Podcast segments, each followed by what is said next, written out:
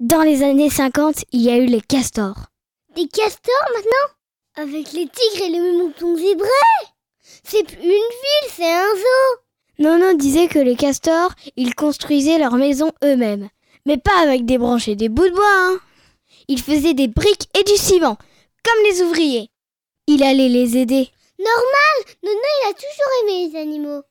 Il disait que les aider à construire, ça mettait du beurre dans ses épinards. Mais en même temps, j'ai jamais vu d'épinards dans son jardin.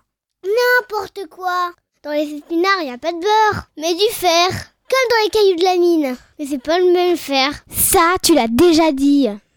C'était un peu la guerre. Parce que le chef qui avait fait les plans des maisons, il avait prévu des garages. Mais les castors, ils voulaient pas de garage. Parce qu'ils n'avaient pas de voiture. Ce qui est normal pour des castors. hein. Non Moi, dans mon livre, ça raconte des castors, ils aident un ours, un élan et deux cochons à se construire une maison en un seul jour. Et ils conduisent des camions au chantier. C'est une histoire. Bon, ils ont quand même eu des garages. Sauf que c'est des tout petits garages. En bas d'une pente, raide comme une piste de ski. Papa, il dit que c'est tout ce qu'on peut y faire. Du ski. Vu que les voitures aujourd'hui, elles rentrent pas dans des garages comme ça. Normal, c'est pour des voitures de castors, je te dis.